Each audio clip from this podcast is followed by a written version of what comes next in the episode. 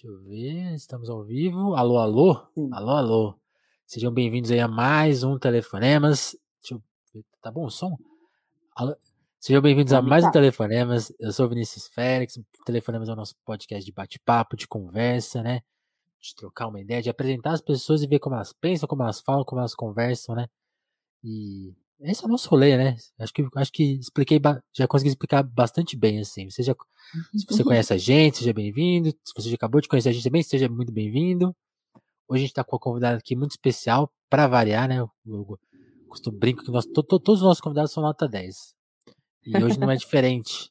Jussara Marçal, seja muito bem-vinda, Jussara. Tava muito tempo que a gente entrevistar, muito bom te ter aqui. Como que você tá? Obrigada, obrigada a todas as pessoas ligadas com a gente aqui nessa conversa. Bora lá. Ju, posso te chamar assim? Pode. Como você gosta, gosta de se apresentar assim? É, é a cantora? Como, como você gosta de, de, de se, quando, quando te perguntam isso? Ah, quem, quem é a Jussara? Como você gosta de se apresentar? Eu acho que eu sou cantora e acho que dá para incluir compositora também. Sim, sim. Cada vez mais compondo. assim. Que Esse massa. lado tá mais presente. E, a e você, e- assim, você tá, assim, tem uma obra, uma vez até fiz um post na Red Bull tentando reunir a sua discografia, né? Porque você tem, tem o Metá Metá, tem a sua discografia solo, aí tem um monte de projeto paralelo, então assim, e, e- e as participações especiais, então, para encontrar a sua voz, é um desafio que não é só clicar no Spotify, ah, deixa eu ver tudo que a gente não tá lá organizado, Não. é uma luta, então assim, o que, o que, que você acha disso? assim? Como que essa carreira foi, foi se construindo assim para ter tanta coisa? Assim? Que, como que você, não sei se é uma avaliação, mas tipo assim, o que, que você foi formando assim? Porque as coisas vão, vão aparecendo, parece que as coisas vão aparecendo, você vai, vai topando fazer e aí, sei lá, quanto tempo de carreira já tem um acúmulo bom, né? É, olha, acho que o que dá para explicar essa, essa presença, né, em tantas, tantos sons assim, eu acho que primeiro uma baita sorte que eu tenho de, de muita gente legal em torno fazendo coisas interessantes também e da minha vontade de, de experimentar várias possibilidades de colocar a voz, né?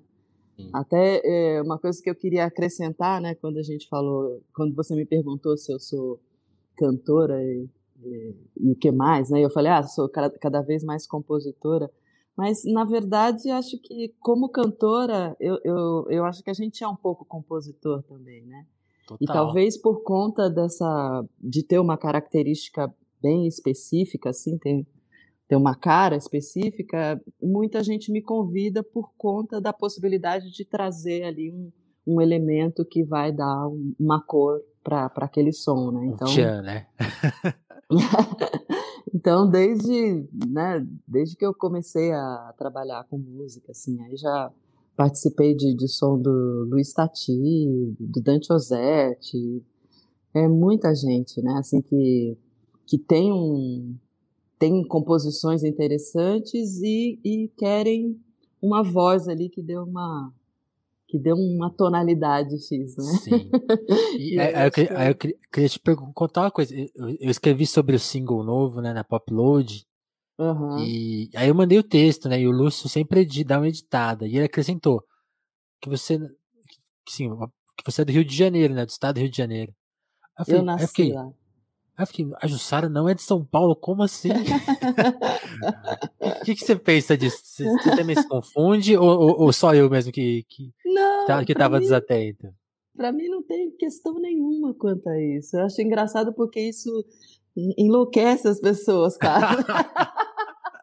Ah, então não sou, Porque, não sou eu apenas, então. Como assim ela é carioca? Ela é carioca, como assim? E pra mim é, é tudo tão natural, sabe? O fato, porque eu vim pra cá muito pequena.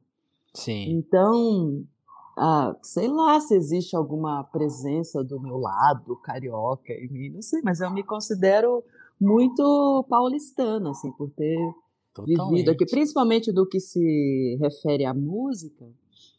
É, toda a minha formação foi aqui, né? Desde lá no começo, estudando na USP, entrando no, no, no coral da USP, desde lá foi sempre esse universo que eu vivi, né? De, de ser Sim. fã das coisas que estavam rolando aqui quando eu estava na faculdade, que é justamente Tati, Tamara Assunção, esse povo todo. Então, para mim, isso é muito claro. É engraçado porque outro, esses dias mesmos o, o, o Regis Damasceno me mandou uma mensagem, tipo isso que você fez agora, tipo, como assim, você é carioca? eu descobri aqui que você é carioca e não tô acreditando. Aí eu falei, por que, Regis? Né? Me explica quando você puder, né? E ele falou, é, isso, não, ele colocou assim, ah, você é carioca. Isso explica muito. Isso explica muito. O que, que será? Aí ele falou: não, porque você tem uma abertura que nem sempre os paulistas têm. Eu não sei, eu não sei. É uma, uma visão dele, assim, mas na verdade, de novo, acho que eu, eu tenho sorte, então, porque as pessoas com, com as quais eu trabalho, assim, músicas, têm todas muita abertura, justamente para isso até, para chamar para para eu participar de um som sem eu necessariamente é, ter convivido com ele tanto Sim. tempo, ter, ter trabalhado tanto tempo. Então, acho que isso define um pouco né, o, o, o jeito de trabalhar do, do, do, paulistano, do paulista. Não, e, e, e, eu sugiro quem quiser procurar, ó, é, tem lá na Red Bull, ainda tá no ar, ainda. Minha discografia de Sara Marçal. Então a gente faz. a, gente, a gente dá uma mergulhada, vai do Vesper, a gente fala do A Barca, Aí Isso. fala do Metá Metá, fala do disco dela com o Kiko, tem tem as coisas solos com o, o, Tom, o Thomas e o Kiko, tem as coisas com o Cadu, tem as participações especiais, tipo assim, acho que eu listei algumas, né? Rodrigo Campos, Thiago França, Goma o próprio Kiko, Tulipa, né? No, o próprio no, Kiko, na é. boca dos outros. Emicida, é. Criolo. Emicida, exatamente. Essa do, essa do Criolo, assim, é, é, eu, eu, amo a sua voz nesse som. É impressionante. Tem Mas o do Cabral eu, também. Tem do Cabral Marcelo também? Cabral lançou um disco e o motor, né, do Marcelo Cabral. Ah, é, essa lista aqui tá desatualizada. Isso aqui é de 2000 e... 2017, vixe, tá ah, desatualizadaço. Então. mas, mas, é isso. Mas, sabe, queria te perguntar então já, já desse single novo, né, o Crash, que adianta Sim. aí o seu próximo disco solo. E hum. me conta assim, porque é uma música do, do Oji. O Oji até teve uma, uma A gente faz uma live aqui que some no nosso canal, que é a do Crise, Crise, Crise, Crise.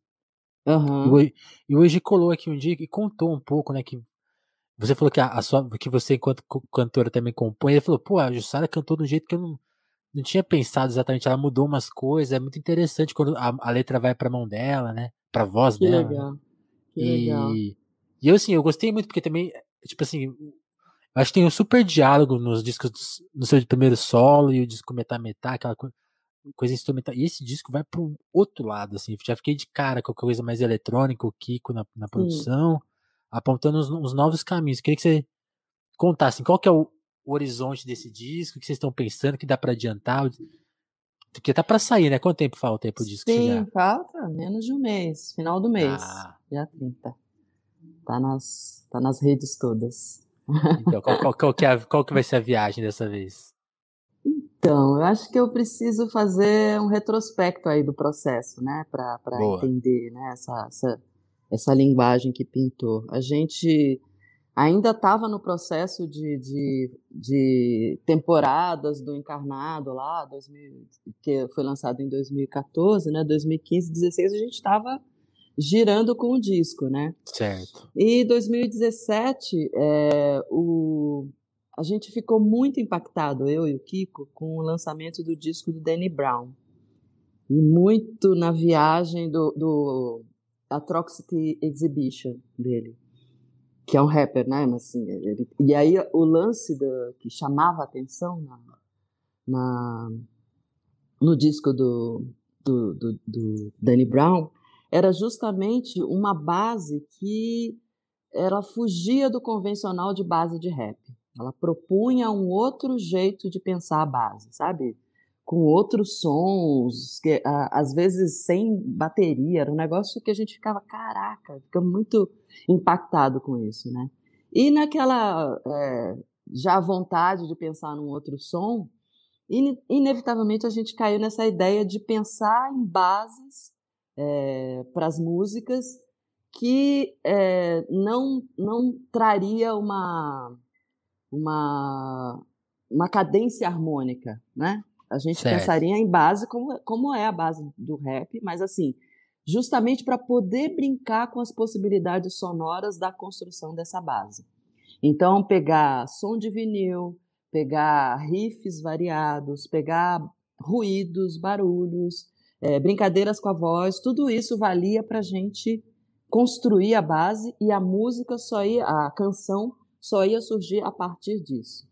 Então, Entendi. era um processo invertido, quase, né? Porque, no geral, quando a gente faz um disco, sei lá, encarnado mesmo, eu escolhi lá um tanto de músicas, e aí a gente pegava aquela música, ficava tocando, achando outras possibilidades, desconstruções e tal, até aham. chegar no arranjo dentro daquela linguagem ali da, da, da duplinha Kiko e Rodrigo, né? Era bem achar qual era a engrenagem que eles faziam para que aquela canção é, se estruturasse, né? aquele arranjo se estruturasse. Uma coisa mais o processo- tradicional. É, É, acaba que tradicional, é, é. né? Eu acho que talvez o, o resultado encarnado não era tão tradicional por conta do que estava na base dessa sonoridade, né? Na- que era justamente esse essa engrenagem aí da guitarra com guitarra, guitarra e cavaquinho, né? Tudo é, pensando numa coisa mais horizontal de arranjo também, né? E aí quando você pensa na base mais eletrônica, ela também tem essa característica mais horizontal, né? Você não pensa em acordes que vão definir a, a melodia. É uma base na horizontal que acontece um monte de coisa e a partir daí que a pessoa vai pensar numa melodia e por conseguinte pensar numa letra. Que demais. Então, o nosso processo foi esse desde lá de 2017. Começamos muito do zero, assim, do zero, de, de é, colocar na, na SP404 um monte de, de pedaço de, de, de, sei lá, riff de guitarra, é, de trecho de uma bateria, de um monte de disco. A gente pegava os discos todos que tinha na, os vinis todos que tinha na discoteca e ia lá. E aí ouvia, ó, esse- essa, essa, às vezes era só uma nota, essa nota é legal, né? Gra- gravava essa nota. E aí sentava depois na frente do computador e ia escolhendo em função do que a gente tinha ouvido, aí percebia, nossa, aquilo que a gente gravou lá acho que combina com isso. E aí a base foi Nossa, se é uma- formando assim. É uma engenharia complexa, então, né? É, é uma arquitetura, assim, foi um processo muito divertido, muito lúdico, uma aventura que a gente não tinha ideia de onde ia dar, de verdade, assim, Total. não sei onde vai dar, mas a gente vai, vai ver. É, não, eu, eu, eu, eu- eu vi no Insta- eu vi no Instagram que você postou uma foto, você e o Kiko numa mesa cheia de fio de computador. É aquilo, Foi é aquilo. aquilo, é aquilo. Então ele tem lá o- os synths pequenininhos dele, ele tem um, um synth que parece uma calculadora, que ele recorta o, o som de um jeito completamente aleatório. E aí a gente fazia, ele fazia o, o som, o, uma, um groove a partir daquela, daquela coisa desconectada ali que, que, que esse synth dava. Então, nossa, foi muita viagem, muita viagem. E aí o processo seguinte, né, que é você a gente começou a pensar em melodias a partir disso. Depois de um tempo, a gente começou a, a preferir chamar mais gente para fazer isso, porque como a gente estava muito mergulhado na confecção da Tinha que base, afastar de algum jeito. é, às vezes a gente não, não conseguia sair, né? Várias coisas que a gente fez de melodia, depois a gente acabou descartando por conta disso. A gente percebia que ela estava ainda muito dentro da base. E quando a gente convidava alguém, esse alguém trazia um outro olhar, né? E aí a música sobrevoava, assim, a, a canção sobrevoava do jeito que a gente esperava pra- que acontecesse, mas não sabia ainda como, como ia rolar. Dá pra revelar quem, quem, quem mais ajudou assim nesse processo ou, ou ainda é mistério? Não, não é mistério nenhum. Assim, as pessoas eh, depois vão ter que descobrir lá que- quem são, mas eh, o, o Rodrigo Campos. Aliás, o Rodrigo Campos, a, a canção que ele fez a partir da nossa base, deu nome ao disco, né? Delta Estácio Blues foi uma, uma composição, uma canção que o Rodrigo fez a partir de uma, de uma base que a gente fez lá. Então ele, ele, ele criou toda uma história ali em relação a, a, a Robert Johnson e tal, um, um possível encontro entre Robert Johnson e o, pessoal do Estácio. Eu tô curioso, pra, eu tô curioso com essa música. Depois que eu saquei o nome, eu falei, nossa, ele tá relacionando o, o, nascimento do blues com o nascimento do, tipo assim, porque o Estácio é tipo o berço do samba no Rio de Janeiro, né? sim. né? Do pouco que eu sei é meio que isso, tipo assim, na, nasceu lá o, o, negócio, né? A sim, sim. Então deve ter alguma história é, interessante, muito, né? É muito simbólico, né? O, o Estácio, além de, de, de ser essa usina de, de criação que foi, né? Quando a gente pensa no samba, no samba urbano, no samba que estava começando a surgir ali no Rio, né, com aquela característica. Sim. Além dele ter essa coisa muito simbólica, né, não só do samba, mas para a música brasileira como um todo, é, o, o, Rodrigo fez esse paralelo com o blues de Robert Johnson também, né? O jeito que ele surgiu lá. E aí ele faz uma conexão que é muito interessante, de imaginar que o Robert Johnson se encontrou com os caras aqui. E aí o jeito dele tocar mudou por conta desse encontro. É muito, muito legal. Não, não assim, teve é pacto, foi, foi uma visita ao Brasil, então. É, exatamente. O pacto que falam lá foi o pacto com o Bid, Baiaco, Ismael, todo povo. Sim, é, não, faz, faz muito mais sentido. Muito mais sentido. Eu acho, não sei. E aí, até por isso, fez sentido o nome do disco ser esse, sabe? Eu, eu viajei muito para tentar achar o nome e no final das contas eu achei que não só essa música é uma perolinha assim muito especial do disco, mas essa simbologia eu acho que de certa forma Tem um sintetiza, aí, né? é, é, sintetiza o que a gente que a gente brincou, né, de juntar tudo que a gente curte, gosta e sabe fazer de música brasileira com o que a gente curte e gosta da, da música dos Estados Unidos, né? Não. não só o blues, o jazz, né, tudo não, então isso legal. o rap, né? Então isso de certa forma está presente no disco. Eu achei que esse nome dava conta, sabe? Não, e demais isso que você falou, porque esses dias o, o Felipe Maia, que é um amigo meu, crítico musical, acho que você deve até conhecer ele aí da, do Sim. Twitter aí.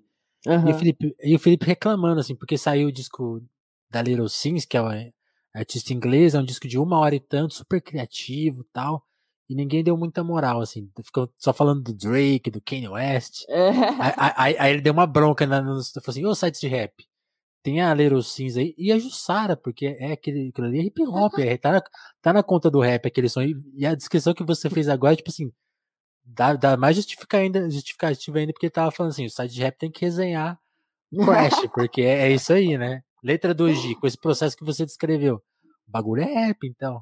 É, essa, essa onda foi bem na, na no jeito de, de pensar do, do rap, né? Isso teve, teve a ver. Mas o, o rap Crash, na verdade, é uma canção na fora da, fora da curva, assim, se a gente pensar no, na, nas 11 músicas do disco, ah, né? Essa é uma coisa bem diferente, assim. As outras vão para outros lugares e é aquela coisa, né? Cada uma passeia por uma paisagem sonora diferente, um pouco por conta do que a base produziu, né, de som, uhum. e um pouco por conta dessa influência de quem pegou a base para criar pegou em a cima. Base. E, e, como, e, como, que vocês chegaram hoje? Como que nasceu? Você já cantou no disco dele? É, então já, na verdade, já, o, tem na sua tá playlist tá pro... aí? Minha... Tem, essa, essa eu acho que tem.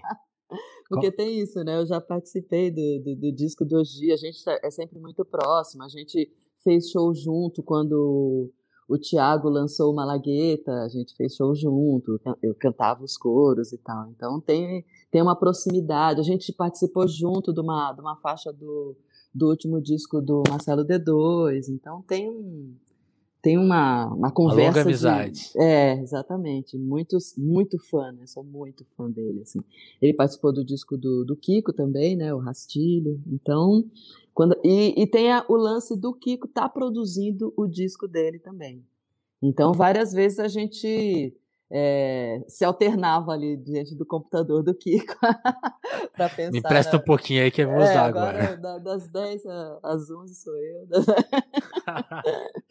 E aí nessas a gente convidou ele, se ele topava pegar umas bases, uma, uma das bases e, e fazer a, a história em cima. E ele topou e foi, nossa, baita honra, né? Assim, tipo, puta que responsa, agora eu vou ter que aprender a fazer isso aqui.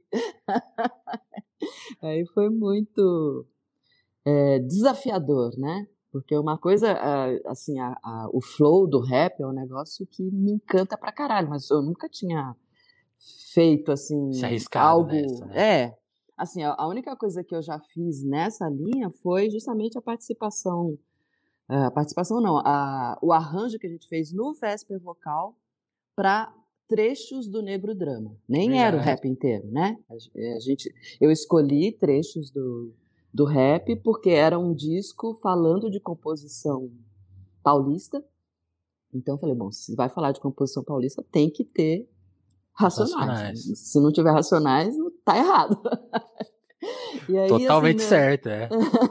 nos 45 do segundo tempo, eles lançaram o disco que tinha Negro Drama, e aí eu falei, nossa, essa essa eu consigo fazer com, com assim, me sentindo com propriedade para falar o que está sendo falado ali, né?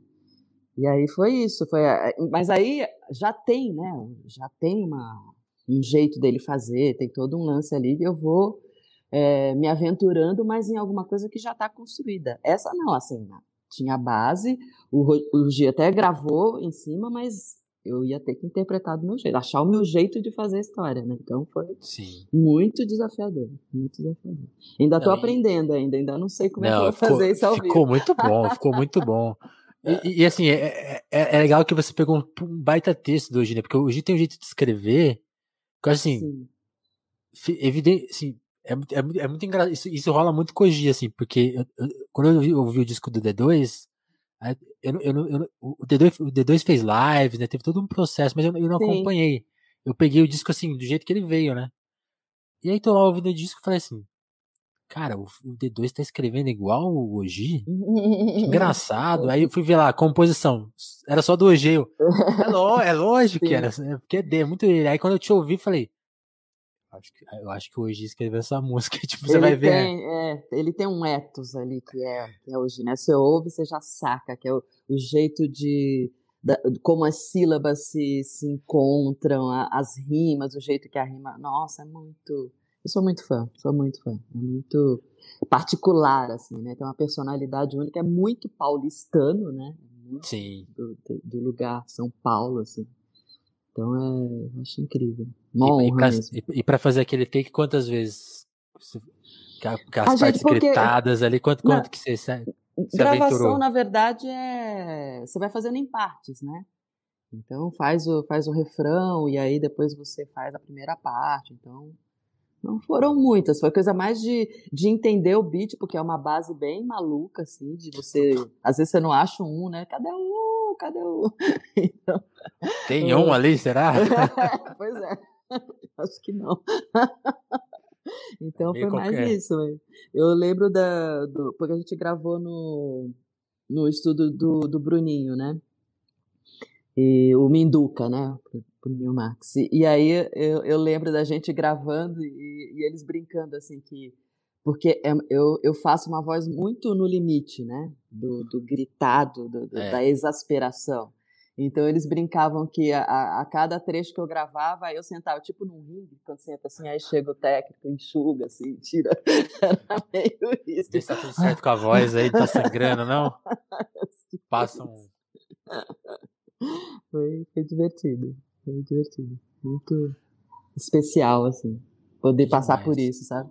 Então você arranja umas, umas encrencas, assim, para resolver do ponto de vista da interpretação, da linguagem e tal, e aí fica uma, uma aventura muito apaixonante você achar, né?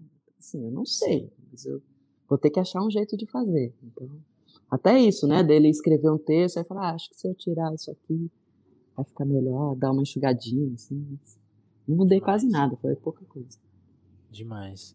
E se for encontrar eu queria saber aí, voltando um pouco ao passado, quando você encontrou sua voz, assim, quando você falou, não, acho que música. Acho que música é o meu lance, hein? Quando, quando, quando foi? É. Ah, acho que música é o meu lance. Nossa, faz muito tempo, cara. é que é isso, né? É, uma coisa é você saber que ela é seu lance, uma vez, outra coisa é você conseguir trafegar nesse, nesse universo, né? é, como profissional, como então isso demorou um pouco, talvez por conta da, da realidade que a gente vive, né? Não era não era tão simples você optar pela carreira musical na, na situação de onde eu vim. Então isso demorou um pouco, mas Desde ainda outro dia eu publiquei uma foto que uma, uma prima encontrou de uma de um showzinho que eu fiz, acho que eu devia ter tipo 11 anos. Aí era eu, a minha irmã, os primos, todos fantasiados e tal, e era um, um show que eu inventava de fazer, chamava a galera para se juntar comigo e cantar as músicas. Era, era essa era a minha diversão. Essa estreia. Talvez. Mas era isso, fazia e, parte do meu, universo, do meu universo de brincadeira, sabe? Eu brincava de, de cantar, brincava de aprender a música do Michael Jackson e, e sair cantando num inglês muito particular, assim. Essa era, a brincadeira. Sim. Agora, para exercer mesmo, aí foi já na faculdade, tentando fazer faculdade de outra história que não tinha a ver com música. Mas que, que indo pro coro. A primeira faculdade que eu vim fazer aqui em São Paulo foi de matemática. Olha! Pense. Por, por que essa escolha tão. Tem, tem tudo a ver com música, né? época... né? É, é verdade. Ele me ajudaria agora no, no processo do. Achar o um. Não, nem isso. A coisa de usar computador, porque eu vim para cá para fazer matemática para me especializar em computação. Esse era o sonho. Assim, ah. Assim, de era um lance que a, a computação estava né, super ascendente, assim, aí você imagina que uma carreira de sucesso seria por aí, assim. E aí, é, pensando em, em, em, questão financeira mesmo, né? Pensando sim, sim. Numa, numa carreira que te desse uma estabilidade financeira, era essa a minha ideia, assim.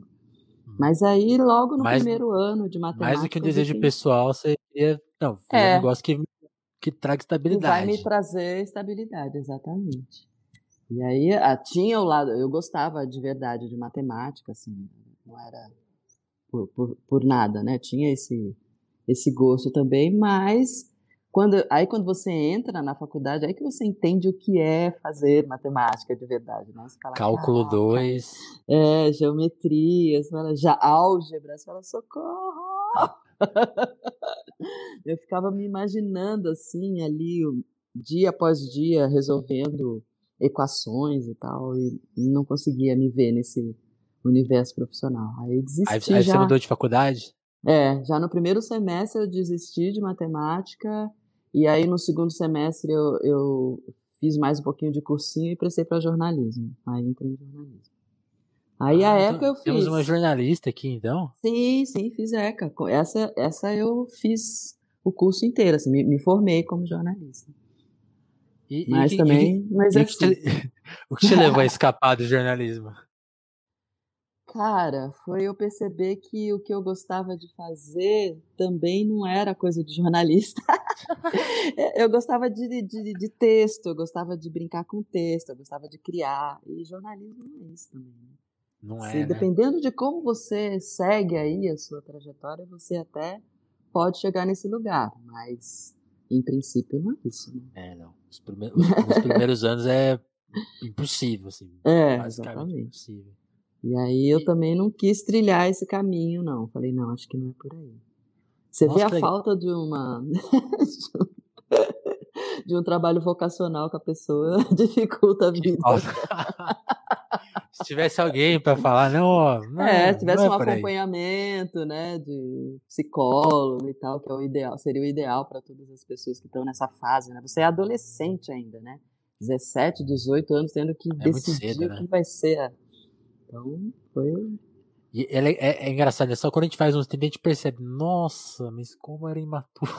É, é, tem um pouco de imaturidade de você não saber o que você realmente quer, mas tem também um pouco de desconhecimento do que é aquela profissão, que é uma coisa que poderia ser mais presente, né, na formação total, ali. Total. Você, de você saber que, ó, jornalismo faz isso aqui, essa aqui faz parte da atividade do jornalismo, isso aqui faz parte da atividade do Sim. matemático e assim por diante, né? E, Sim. na verdade, a gente tem uma vaga ideia do que é a profissão. Uma ideia, né? Pelo, pelo que vem pra gente das pessoas mais proeminentes nas áreas, né? Então, ou a não ser que você já tenha alguém daquela área na sua família, que não era o meu caso. Né? Nem música, na verdade. Sim. Então, é, não, você descobre... Isso, isso com jornalismo eu senti muito. Assim, quando eu mudei para São Paulo para trabalhar, eu falei, nossa, é, é, tem, um, tem um elitismo que nunca me contaram na faculdade. Então, tipo assim, como você não conhece ninguém, não é de família nenhuma para eles, né? Você fala assim, Sim. vai ter, vai ter uma batalha aqui que não tem nada a ver com estudo, não tem nada a ver com conhecimento, Sim. é outro rolê, né? Aí você pesa um pouco. E aí você falou, na sua, na sua família não tinha nem músicos, nem jornalistas, e você descreveu uma certa dificuldade, assim, mas você consegue lembrar que, o que, o que pegava na época, assim, era, era grana? Porque uma coisa que eu sempre fico com curiosidade com pessoas que fizeram universidade é pensar quando que a universidade virou uma opção para você, porque é, é, um momento tão importante, né, e que a gente a gente Sim. viu nos últimos 20 anos essa coisa aparecer para mais gente. Agora estão lutando para assumir de novo, né, para que é. não seja uma opção para as pessoas. Então eu sempre fico curioso, que por exemplo, na minha família, meu pai não, não fez, a minha mãe fez, mas já mais velha, né? Depois, depois que já tinha arrumado a profissão, então ela fez tá. é, meio retroativo, né? E aí tinha um papo de, ah, tipo, a universidade é a, é a etapa depois da escola, mas não era uma coisa na nossa vida, né? E foi virando. Para você, uhum. como que foi? Na verdade, para mim foi muito incentivo dos meus pais. Meu pai não, não, não, chegou a completar o primário. A minha mãe chegou a fazer o, o, que, se, o que se chamava científico, né? uhum. que, é, que é tipo o ensino médio. E, mas para eles era de suma importância que eu você vai que eu me formasse, né? É, então eles investiam o que não tinham para conseguir que eu me formasse, que eu viesse para a faculdade. Então foi sempre muito na luta, mas com o apoio total deles, assim. Que demais. Até nesse ponto de eu chegar no, no, no primeiro ano de matemática e ficar mal porque eu não ia conseguir fazer e eles me apoiarem na desistência de escolher outra e, e apoiarem to, todas as decisões, assim. O importante para eles era perceber que eu estava tava no caminho que eles tinham Sim. percebido que era o, o, importante, assim, né? Ter uma formação era uma coisa importante. Então foi muito, assim, empenho deles, empenho que demais. total deles. E aí você falou de, da dificuldade de realizar as coisas, mas, por exemplo, você começa a cantar muito inspirado. Você tá, você tá vendo, por exemplo, a vanguarda paulista ali, tipo, tem, é uma referência sua. Sim. Você se demorou, demorou para você se encontrar com eles assim, porque de repente você estava cantando com essas pessoas que você admirava, né? Sim. Isso, isso, isso demorou, foi, foi, foi rápido. Quando você percebeu que você falou, nossa, acho, acho que eu cheguei onde eu sonhava. Como então, que é então, isso? você vê, porque eu fiz a faculdade, mas por conta da minha condição, eu precisava trabalhar, pra, mesmo sendo uma faculdade pública, Sim. que aliás era só essa que dava para fazer. Não existia a possibilidade mas de pagar uma faculdade. Que é uma coisa que muita gente esquece, né? Ó, Exatamente. É de graça, mas você tem que sobreviver os quatro anos, é. né? Então, na verdade, por exemplo, quando eu estava fazendo jornalismo, eu fazia jornalismo à noite e trabalhava num banco durante o dia. Então essa era a minha rotina, da... não tinha tempo para eu ia quando dava em show que era grátis para assistir. Então assisti show na Praça do Relógio da USP, mas não era o meu rolê, porque eu não tinha grana, eu não, não, não conseguia, não saía, não era uma coisa, ah, vou num show agora, nossa, raríssimo. Consegui comprar um disco era um negócio ali de juntar. então, na verdade, é, eu não era do rolê por conta disso, porque eu estava ali na, na, na lida, né, diária. Então, certo. Então, só depois de formada, depois de fazer toda a trajetória de música, é que eu fui encontrar os caras, assim, por outro, né? Por outro caminho. Primeiro eu era fã e, de repente, eu me vi cantando com a, a Annelise, filha do Itamar, com a, com a Serena. Então, foi um negócio assim, caraca. E a mesma coisa com o Luiz Tati, né? Fã, eu, eu, conheço, eu sei até hoje sei lá, um repertório gigante de músicas do Rumo de cor, que são aquelas músicas, né, que, aquelas canções meio faladas, eu sei de cor, porque era um negócio que eu era apaixonada, assim. Tamar e, e, e Rumo era o que eu mais era apaixonada. E eu vinha cantar com, com, assim, o Itamar não deu tempo, né? Infelizmente, ele se encantou antes, mas é, poder fazer show em homenagem ao Itamar, né? O, quando teve o lançamento da Caixa Preta, a Anelis convidou o Kiko, e aí eu fui como cantora. Então, é, participar do, do disco do, do Tati, fazer show com o Tati, é um negócio que. Mas é isso, né? Foi rolar dois mil e tanto já na vida. Depois que o século virou. ah, saquei, saquei. mas, mas que, você, você conseguiria rememorar qual foi esse primeiro encontro? Então, tipo, como te, te descobriu? Não, tipo, essa, não, essa aqui vai colar no rolê com a gente, sim. Ou foi você que falou, não, eu preciso colar nesse rolê aí? acho que não, acho que foi de, de começar a frequentar os mesmos lances, né? De Entendi. Ir em show da, em show da Ná, e aí ficar próximo. É, conhecer a Suzana, que, que, né, que cantou com a gente no, no, show do Itamar, no show do Itamar, que a gente fazia. De conhecer esse povo. A, a Suzana Suzana fez show com o Lincoln Antônio, que era muito próximo meu, então a gente se conheceu. Sim, aos poucos você vai conhecendo as pessoas, aí elas sabem o que, que som você faz, e, e, de repente calha de, de fazer de sentido eu participar né, daquele show, aí convida para eu participar de tal show, assim. Sim. assim Entendi. Tá, falando, de, falando de encontro, eu quero então que você relembre também talvez o que as pessoas mais têm aí, tipo, de, de encontro, encontro, assim, tem, que aí vocês vão formando um, um, núcleo, né? De, de criação. Você, Exato. o Kiko, o Thiago, Exatamente. o Rodrigo, o, o, o Rômulo, né? Que vai, vai, formar o clube da Encruz ali. É, o Cabral. Que é uma coisa meio quase natural, mas depois você vai ver, tem, tipo assim, tem uma, tem uma discografia tem, sei lá, uns 50 discos aí pra ouvir que, dessa, de uma turma, né? Como, como que, essa turma foi? A gente é assim, né? A gente gosta de fazer disco. como que essa turma foi formando? Qual que foi, quem que você encontrou primeiro? E assim, o Kiko, né? Uhum. Que aí vocês fazem o disco em 2008, né? É, na verdade a gente se encontrou em 2004. Ah, é. aí, ó.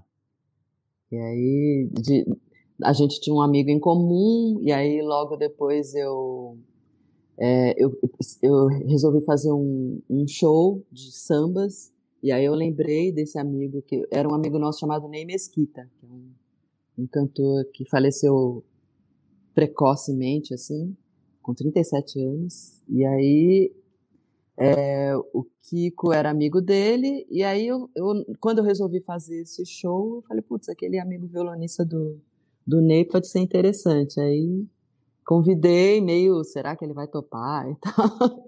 E aí ele topou, foi incrível. E foi massa porque no primeiro encontro de ensaio, assim, a gente Bateu. já percebeu uma, uma afinidade muito grande de que é um negócio que rola até hoje, né? De, de eu estar tá com uma coisa na cabeça e não saber muito bem como é que eu transformo isso em, em palavra, em, em, em, música, e aí ele faz alguma coisa no, no violão e dá, nossa, é exatamente isso, assim, foi muita identificação desde o início. Tanto, tanto isso, né, de, de pensar o som de uma maneira muito é, junto, e também de gostar das mesmas coisas, né? De curtir. Ele também é fissurado no Itamar, né? De correr atrás de, de tudo que era show do Itamar que dava para assistir. Também tem todas esses, essas afinidades de, de gosto Sim. mesmo, né? Então... E, e aí vocês começam uma carreira assim no mundo independente que aí, aí eu acho um barato, porque é esse 2004, 2008, assim, é, é aquele período que a música independente estava tipo meio sofrida, assim, nunca deixou de ser sofrida, né? A situação de, de luta, né? Mas é muito engraçado porque, tipo, as gravadoras também estão falindo, então tava assim, tava meio ruim para todo mundo. Sim, sim. Porque tava tudo quebrando, né? Tipo assim, a, até, essa, até essa noção de ah, o que, que é mainstream, o que, que é independente, a gente começou a ver o quão, quanto de classe, falando de novo em elitização, né? o que, que tem, que, que, que esses, essas separações falam sobre a música, né? E vocês começam a criar, então, tipo assim, a, as coisas começam a aparecer. Né? O próprio Metá Metá tem essa coisa, né? Tipo, os discos estavam de graça em MP3, vocês me incentivavam, Exatamente. baixa aí, colocava.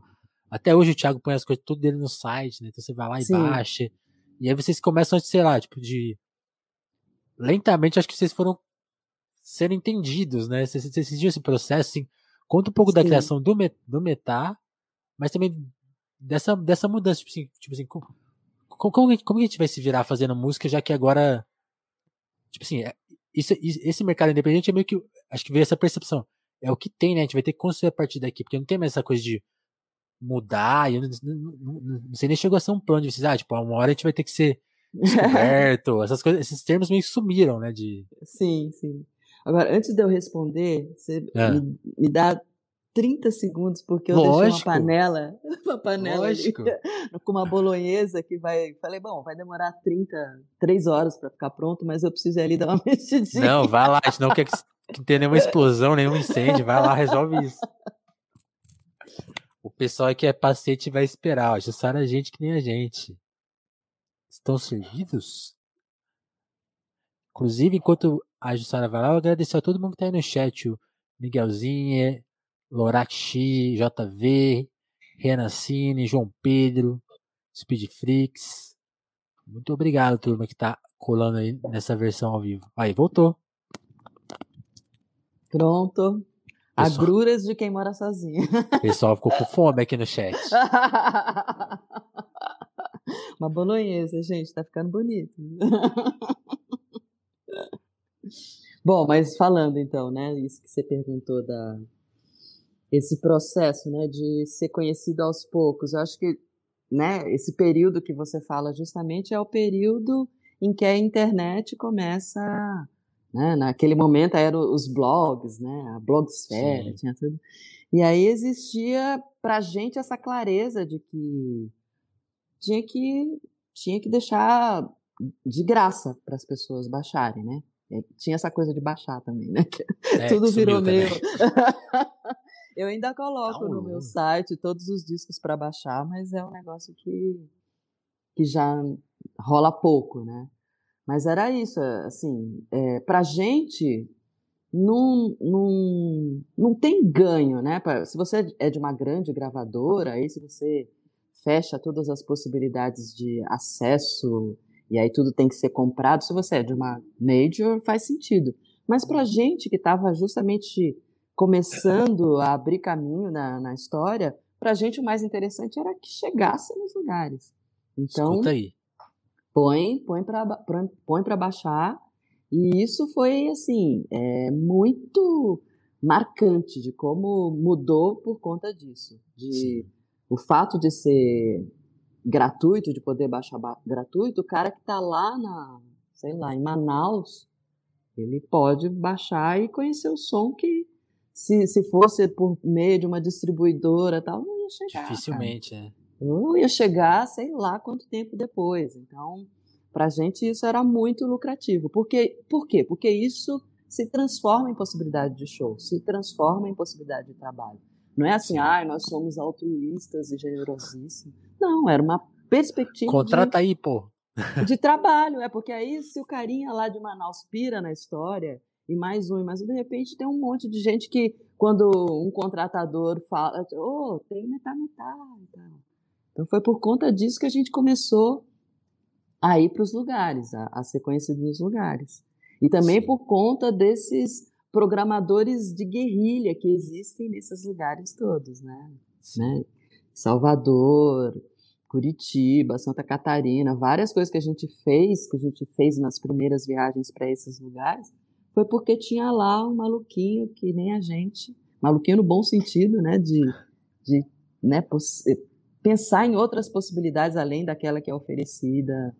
E aí esse cara viabilizava. A gente ia com um, um cachê menor, mas isso é, possibilitava comprar passagem, e aí fazia um combo que, que possibilitava da gente Sim. tocar nesses lugares. E aí, chegando, você inevitavelmente aumenta o público, né? Então, o retorno era, era sempre...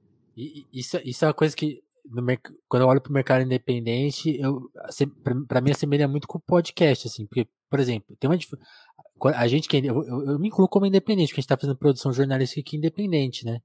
Sim. E, e, e, eu acho uma coisa que tem uma semelhança que eu acho engraçada é assim. Por exemplo, a gente faz o podcast em vídeo. Por mais certo. que a gente faça em vídeo e informe aqui, ó, a gente faz em vídeo e áudio. Tem gente que vê o vídeo e não sabe que a gente tem áudio, e tem gente que vê o áudio e não sabe. Porque é difícil pro independente se comunicar, porque leva um tempo a mais, porque nem todo mundo tá acessando aquele tanto de informação ao mesmo tempo. Sim. E, por exemplo, com a música independente, eu aqui tava no interior nessa época, voltei pro interior. Hoje, tô no mesmo lugar que eu tava naquela época, mas para descobrir vocês, era meio que uma saga, porque, tipo assim, ah, você descobria a Jussara. Uhum. Aí daqui a pouco você falava, ah, ela que canta no Metá Metá? Ah, é. tá, entendi. Aí você tá num show do MC com Criolo e tem uma pessoa no backing vocal que está reconhecendo. Aí você fala, caralho, agora entendi que é a Jussara. aí, até as conexões todas fazer, fazer as conexões, tipo, ah, eles gravaram Trovoa, que é do, que é do Maurício. Maurício. É o Maurício eu conheço, que é do, é o pai do Tim. Leva um tempo pra você fazer todas as conexões, né? Sim, Depois que você faz, você fala assim, nossa, era, era óbvio, era, tinha uma cena que. Mas e a gente não comunicar também, né? Mas sabe é. uma coisa que eu já, eu já tive esse pensamento, ah, eles não facilitam, é muito confuso, tem muito projeto. Se cada um tivesse só uma banda, a gente entenderia. Mas não é, isso não é verdade. Eu acho que a, a, a dificuldade é mesmo assim, conseguir comunicar em larga escala, né? Porque a, o nosso trabalho é muito tá, tem essa dimensão, é difícil, assim, é ter uma luta, né, para conseguir colocar as coisas na rua e divulgar Sim. elas, é, até todo mundo entender vai 10, 20 anos mesmo, é, é isso aí. É incrível, porque o para você ter uma ideia, né, da diferença que foi pra gente, tá, a gente tá bem na transição, né? Então, eu lancei o, o Padê com o Kiko em 2007, o disco, né? O show de lançamento mesmo foi em 2008, mas a gente lançou o disco no início de 2007. E o Metá Metá a gente gravou em 2011, já com essa.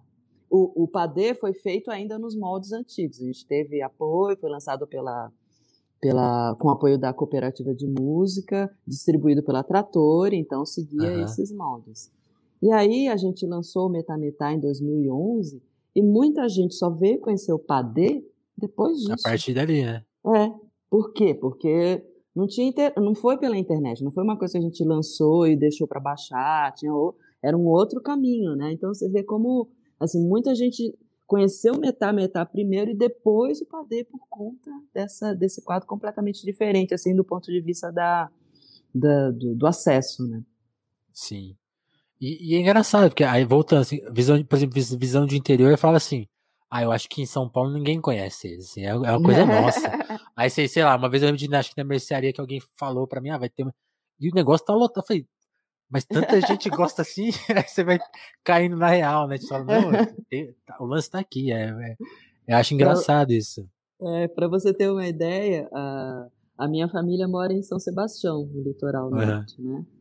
E quando foi? 2016, talvez, a gente o Metá Metá, né, participou de um, de um, festival que eles fazem lá, chamado Festival Vento, né, e aí a, minha família toda, não, a gente vai lá te, te, te, prestigiar e tal. E aí eles levaram um susto, porque chegou no festival e tinha uma galera cantando as músicas. Como assim? Eles cantam as músicas com vocês? Foi um choque. Quer dizer que tá dando certo esse rolê, então? Olha só. Porque é, ainda tem isso, né? De não ser a música que, que mais comumente toca em rádio, né? Toca em TV. Aliás, é um erro das mais rádios, né?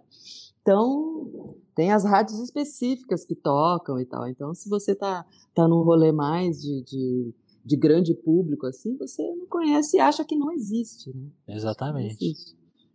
Que, que, aliás é, é uma, uma, outra percepção que eu fui mudando com o tempo. Assim, eu, eu, achava, ah, essa música não toca no rádio porque é esquisita, mas não, não é por isso que não toca na rádio, né?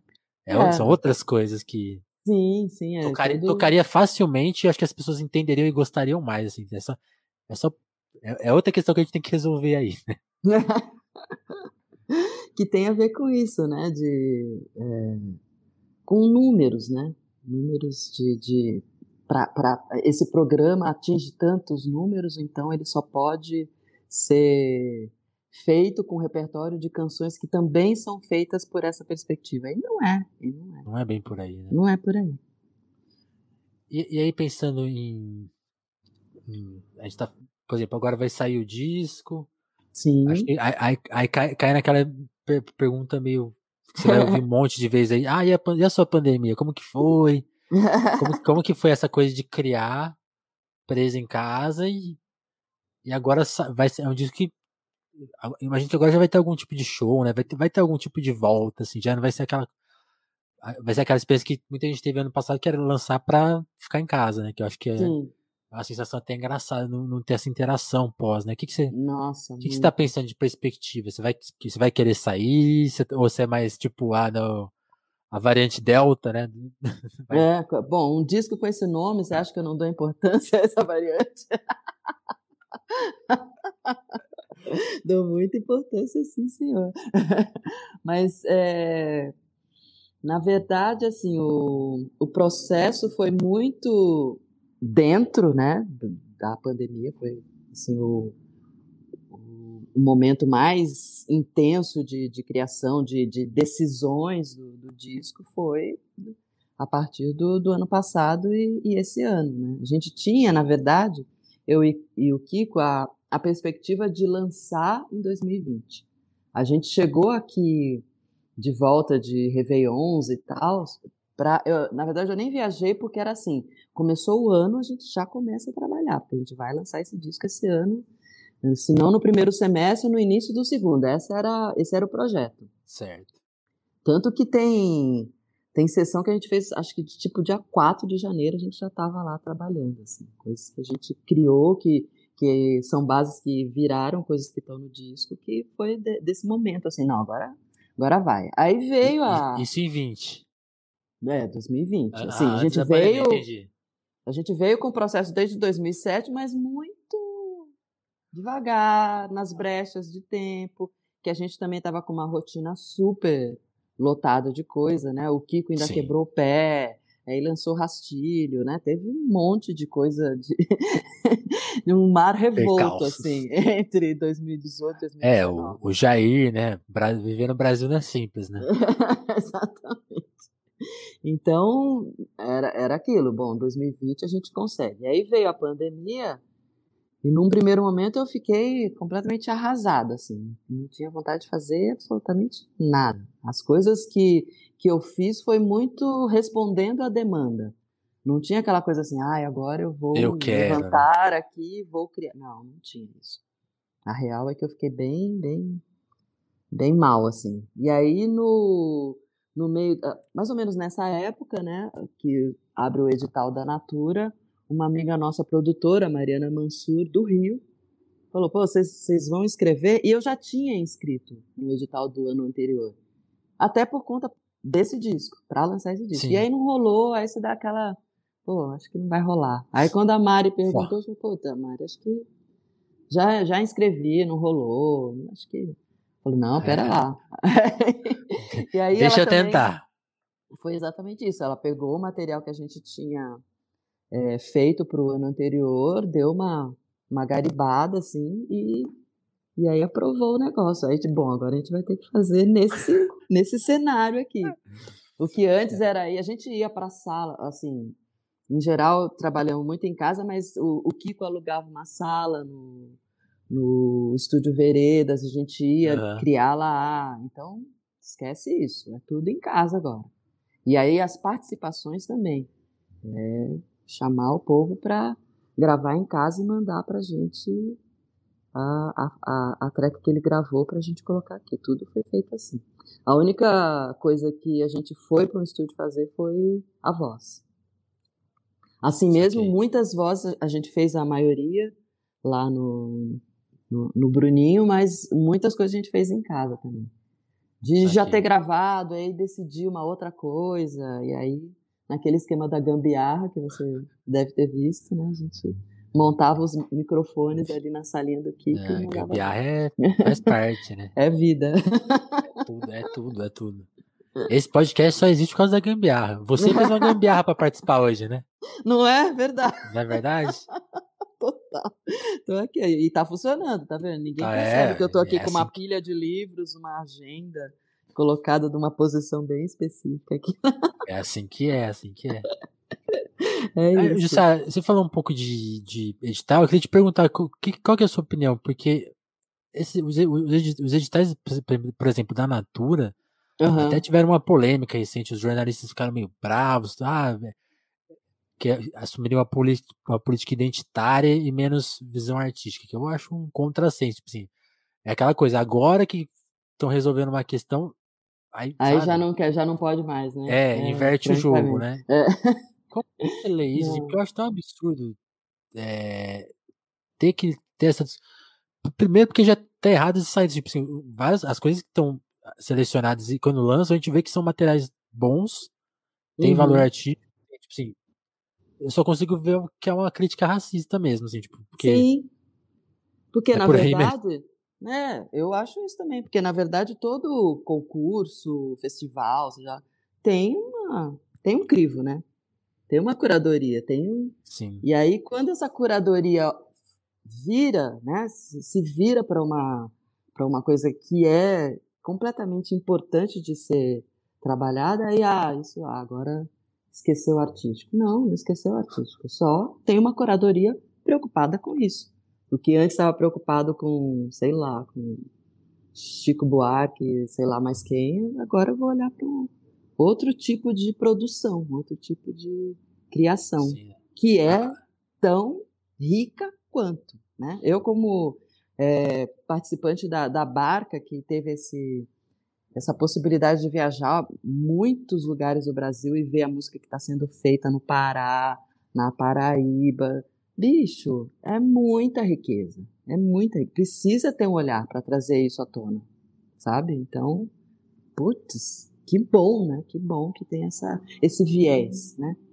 todo todo concurso, todo edital tem um viés, então precisa ter. Eu acho Sim. de suma importância. Eu acho que na verdade eu fui aprovada um pouco por conta desse viés também, senão talvez passasse batido. É, não, e é, é um detalhe o, vi- o viés. Isso que eu fico pensando. As pessoas ficam achando que quem tá julgando lá tá pondo isso em primeiro lugar. Não. Não, Eles só tá- eles só exatamente. eles só estão equalizando um pouco as coisas e aí o seu projeto perdeu por conta disso. Então, por- sabe? Acho engraçado que sempre o problema é o outro e a gente não tá.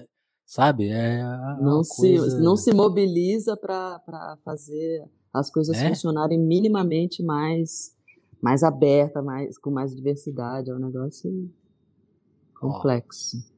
Sabe, você permite que a gente toque aqui um Crash pra gente ouvir juntos? Pode ser. Ah, então deixa eu. Só vou acender uma luz aqui que tá. Tô ficando, tô ficando num breu aqui do fim da tarde. Nossa, acho que eu também, né? Tá muito forte agora. Comprei essa tecnologia aqui, ó. Aquele... Cada vez menos gambiarra. Aquele negocinho lá. o- É, de blo... virei blogueira. Já pode chamar pra fazer uma publi. Ó, pronto. Eu vou colocar aqui então pra gente escutar. Cadê? Eu tenho isso aqui separado já, porque a gente. A gente olha, até, até adquiriu a cara do Cris aqui. que medo. É, a gente fez uma live sobre isso aí que tá, tá aí atrás aí, ó. E a gente tocou muito sua música, mas não porque tem a ver com isso aqui, né? Mas é porque a gente queria elogiar. Cadê a música? Eu tinha ela aqui.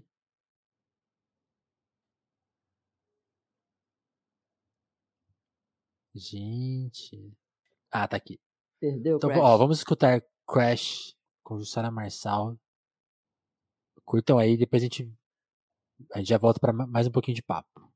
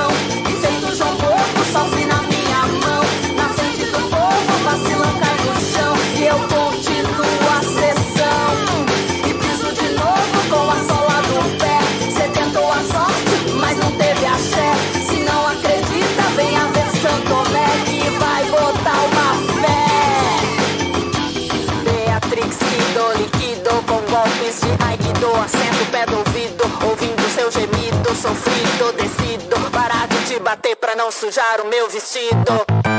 Venham com fé conferir a derrota de quem com ferro feriu. Acha que dá pé, vem na fé me ferir. Venha conferir,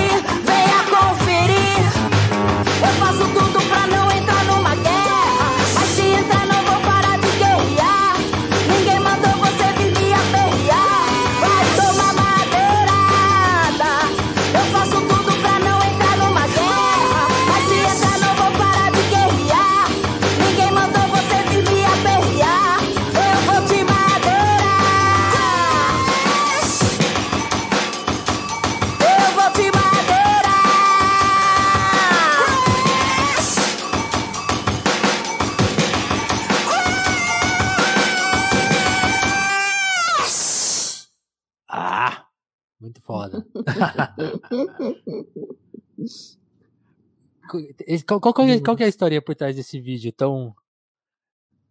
tão foda? Maju. Ana Júlia Teodoro, cineasta lá do Rio. É, muito da quebrada, é aquela que, que filma um Rio de Janeiro completamente diferente desse da Bossa Nova do Leblon. É outro Rio, assim. É outro Rio. E aí quem me apresentou foi o Bernardo Oliveira é, e, a, e a Mariana, essa produtora, é um casal de amigos lá, lá do Rio. Sim. E, e mais ou menos na mesma época, assim, olha, olha essa garota aqui, que, que, que ela tá fazendo, assim. E tem esse lance dela de fazer os registros todos na vertical mesmo, é a onda dela. Falei, nossa, que, né, ficamos chapados, assim. E aí, logo depois, quando lançou Crash, eu falei, nossa, teria super a ver ela fazer o, o, O o clipe. clipe, né? Derrubaram, derrubaram do Saara. O que será que aconteceu? Deu crash, deu crash na. Deu crash na internet da Jussara. Que situação. Agora eu fiquei aqui sozinho. E vocês aí? Fiquem. Fiquem que. Ah, voltou. Voltou. É IMI música com inveja. O que, que aconteceu, será? Não sei. que é do nada. Eu não apertei nada, não mexi nada. Estão querendo. Estão querendo nos derrubar. Protesto aí, ó. Forças ocultas. Ah. Foi muito pesada a música, é isso. A Ah, Twitch, a Twitch, a Twitch não aguentou. Não pode aguentou. ser. Mas então, deixa eu ver onde eu estava. ah, falando de- desse processo da, da Naju, né? Que é isso, de, de registrar aquele Rio de Janeiro fervilhante, aquele Rio de Janeiro caótico, é, Sim. né? O olhar dela é, é nesse lugar aí. Ela é skatista também, então tem um lance muito do, do movimento, assim. E aí a gente percebeu que tinha muito a ver com, com o Crash, né? Quando ele sugeriu, eu falei, nossa, tem super a ver. Convidamos, conseguimos uma grana do... Aliás, uma grana do, do Lewis, que é o, que é o cara que está lançando Delta Estácio Blues na Inglaterra. Então ele, ele é, financiou essa, essa produção do clipe, porque em princípio o, Não tinha. É, a grana do, do patrocínio da Natura não, não cobria ah, o, o clipe, né? Então a gente fez por conta disso. Ela fez um processo inacreditável para fazer esse registro. Não é aquela cineasta que chega no lugar, sai registrando e, e, e vai para a ilha de edição. Não, ela, ela faz um negócio construído com as pessoas que, que participaram. Todas as pessoas em situação de vulnerabilidade total, vivendo na rua, trabalhando na rua, é, é esse, né, o, o principal ali do, das personagens que participam do clipe, e foi isso. Ela contratou os caras, ela conversou qual era a linguagem, e aí é, o lance da máscara surgiu para eles ficarem mais à vontade para poder fazer os movimentos que eles quisessem e para se sentir mais protegidos também. Então foi todo um processo criado para elaboração do, do clipe. Então É, é, muito. ge- geralmente é é um olhar afastado, né? Vai lá e Exatamente. vai embora, né? Exatamente. Não ela foi o não, caso. Ela, ela tava ali junto o tempo todo com os caras para construir é, essas imagens. E aí é muito louco porque é, para alguém desavisado que assiste, acha que é um monte de imagem aleatória, né?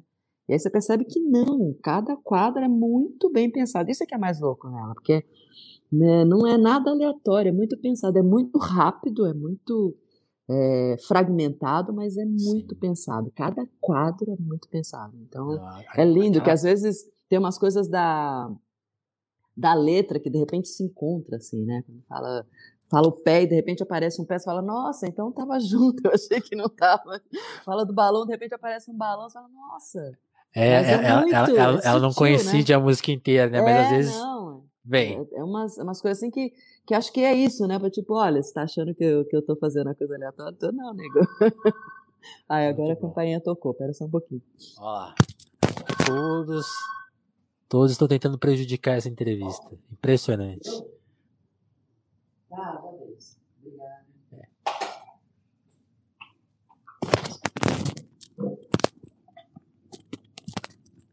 Todos os tipos de, de interrupção, né? É música experimental, é isso aí, gente. Isso aqui, isso aqui a, a Jussara vai lançar como disco. Fala, Várias fala lá. Fala com o pessoal do selo que eles curtem música experimental. Quero, quero ver soltar esse som. Mas é isso. Então foi esse processo lindo, assim, que ela Que demais. construiu. Que demais.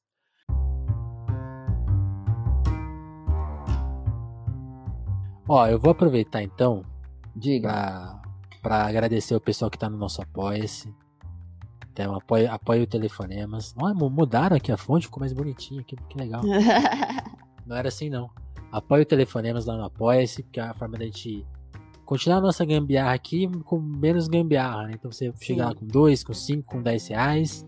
É a forma de ajudar a gente, permitir que a gente faça outras entrevistas tão boas quanto essa aqui com a, a Jussara, conseguir mais convidados, conseguir mais estrutura mesmo para gravar. A gente tá aqui gravando sempre nos, nos intervalos de um trabalho e outro.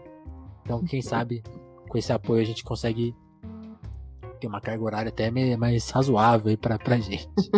Eu quero agradecer muito quem tá lá já, Adriana Félix, André Camurça, Dagmar Pinheiro, Dalva Brandt, Douglas Vieira, Aismaria Santos, Jéssica da Mata, Lívia Rossati, Romanelli, Sabrina Fernandes, Gabriel Nunes, Matheus, Matheus Botelho, Tatiane Araújo, Pedro Duarte, Eric Marlon, Diogo Burilho, Kleber Monte, Davidson Mati, Juan Borborema, Moara Juliana, Victor Breda, Lucas Monteiro, Augusto Batista, Matheus Fonseca, Ana Martins, Thiago Benício, Marcelo Pereira, Guilherme Rui e Caio Teixeira. Muito obrigado, turma.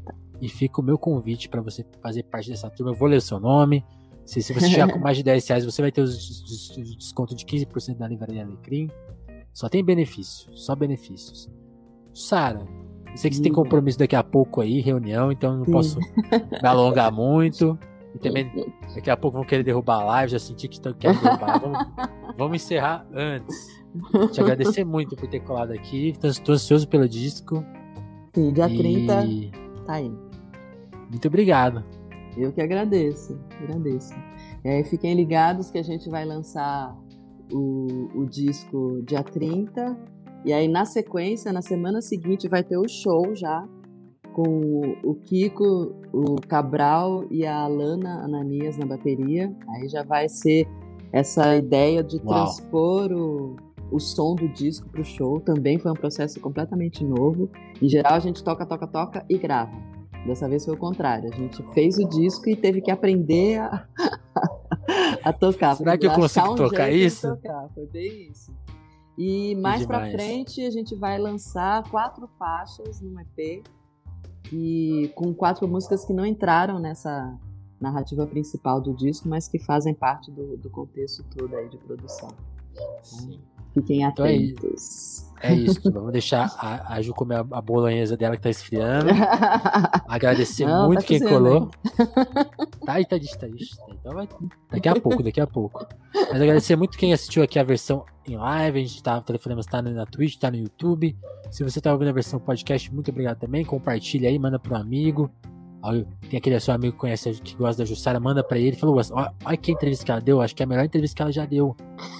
Manda esse papo lá, faz, a- faz essa, essa fita por nós aí. Ju, brigadão, hein? Eu que agradeço, agradeço a todas as pessoas que tiveram aí. E é isso, fiquem ligados que o som vai continuar rolando. Apesar dos pesares que nos dificultam a vida. É, venham, com fé conferir aquele, né? Esse verso aí é sobre o futuro. É, é isso aí. Tem, tenho Valeu, fé que a gente vai chegar nesse lugar aí. É isso. Valeu. Obrigadão, turma. Telefonemos, telefonemos volta com